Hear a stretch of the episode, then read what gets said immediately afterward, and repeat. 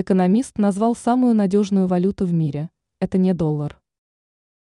Российский экономист и финансовый аналитик назвал валюты, которые вызывают доверие и одну самую надежную в мире.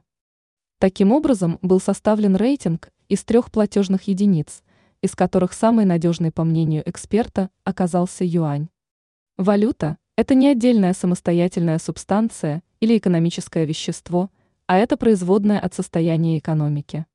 Поэтому, на мой взгляд, выбирать можно только из трех валют – юань, доллар и евро, заметил кандидат экономических наук, финансовый аналитик Михаил Беляев в разговоре с Лента. РУ. Предлагая использовать систему ранжирования мировых валют, аналитик заявляет, что сегодня в мире надежным называть можно только юань. Беляев оценивает показатель надежности любой валюты в мире, исходя из общего состояния экономики. Первое место – юань. Говоря о китайской платежной единице, Эксперт заявляет, что юань опирается на надежную экономику, которая находится под жестким контролем.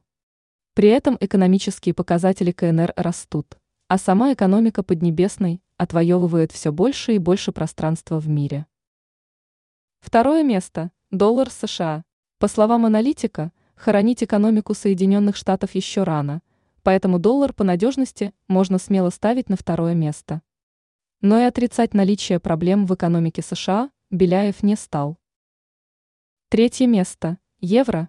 Как заметил финансист, европейская экономика пока еще одна из сильных, но уже с большими проблемами.